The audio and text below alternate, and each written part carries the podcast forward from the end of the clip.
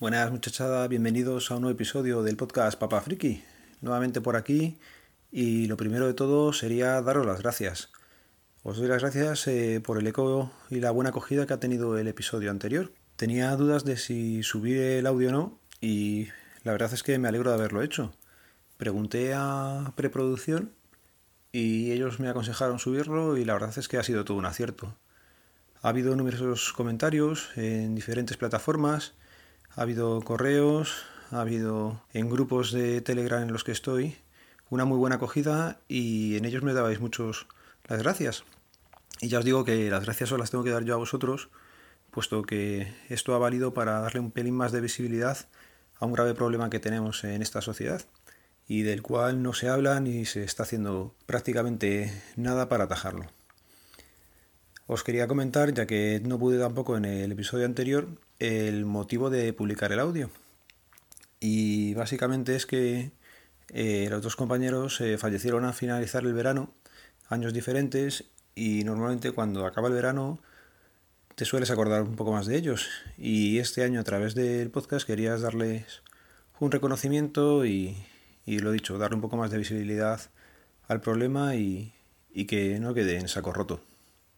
Y ya volviendo a la rutina diaria, os comento. Eh, hace más o menos una semana que empezó el colegio de los pequeños y, no doy abasto.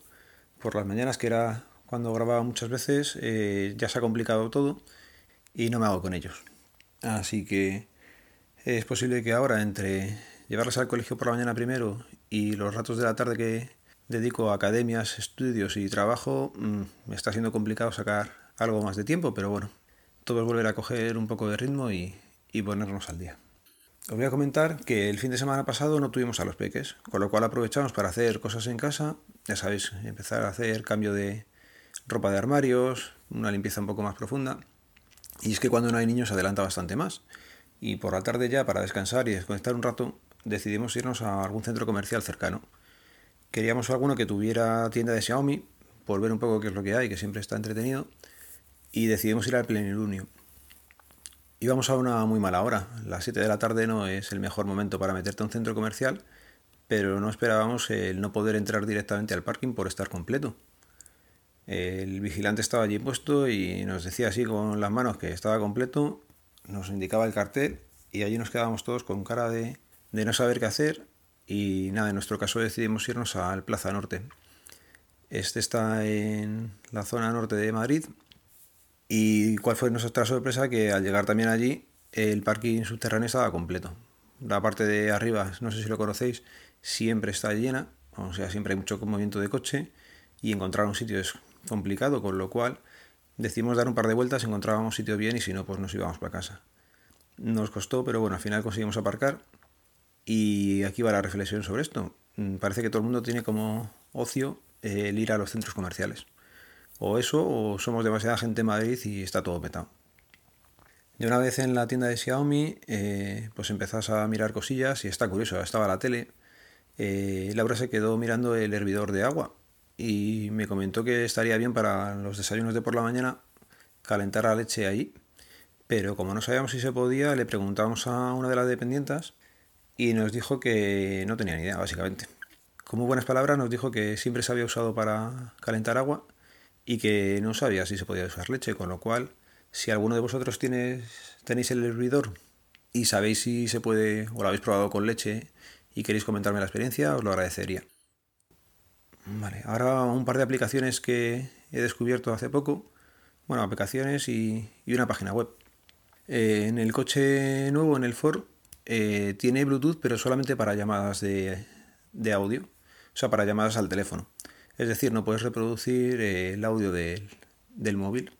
Me comentó Mazinger que él usaba antiguamente una aplicación, Router Mono Bluetooth, y os lo dejaré por las notas del programa el nombre también. Y la verdad es que me ha venido muy bien, porque simula ser una llamada y ya puedes emitir eh, desde el móvil. Normalmente lo uso para oír Pocket y me va bastante, me va bastante bien. Un pelín bajo el sonido, pero bueno, otra aplicación que me ha llamado la atención estos días es una que se llama Art Selfie, que la ha hecho Google y sirve para hacerte un selfie y mandárselo a ellos para que te digan al rato o en el momento, no lo sé muy bien, porque he pasado a hacerlo, a qué personaje histórico te pareces. Me parece una idea bastante buena y acertada por parte de Google para que en aquellos países en los que no tiene acceso a, a poder activar el reconocimiento facial, le mandemos nosotros voluntariamente la foto de nuestra cuenta. Porque básicamente la primera foto que va a hacer todo el mundo es la suya y la va a subir. Con lo cual es una forma fácil de saltarse la RGPD en diferentes países donde está en vigor. No sé qué pensaréis vosotros, pero yo lo veo así. Otra cosilla tecnológica. El otro día Laura quería descargarse un estado de Instagram y la verdad es que yo no soy muy usuario de la, de la aplicación. Tengo cuenta, pero vamos, no ni la tengo instalada en el móvil ni nada. Y no sé muy bien cómo va. Así que lo que hice fue una búsqueda rápida en Google y encontré una página que se llama storiesig.com. Viva nuestro inglés. Y es muy sencilla, le pones el perfil de la persona a la que quieres sacarle el estado y ya te los muestra y posibilidades para descargarlo. No tienes que meter tu usuario de Instagram ni cosas de estas raras. Eh, el otro día, me parece que fue Fran en Friquismo Puro, comentaba que había encontrado una página para mostrar, para cambiar las playlists de internet que había ya hechas a su cuenta de, Spotify y tenían que meter usuario y contraseña. Yo personalmente eso no lo veo nada seguro. Con lo cual, eh, al encontrar a esta, a esta página para poder descargar las stories me pareció perfecta. No hay que darle ningún dato, sabes que no va a haber ningún problema, con lo cual os invito a, si necesitáis alguna vez sacar alguna story, que la uséis. Os voy a recomendar el último podcast que he añadido a la parrilla.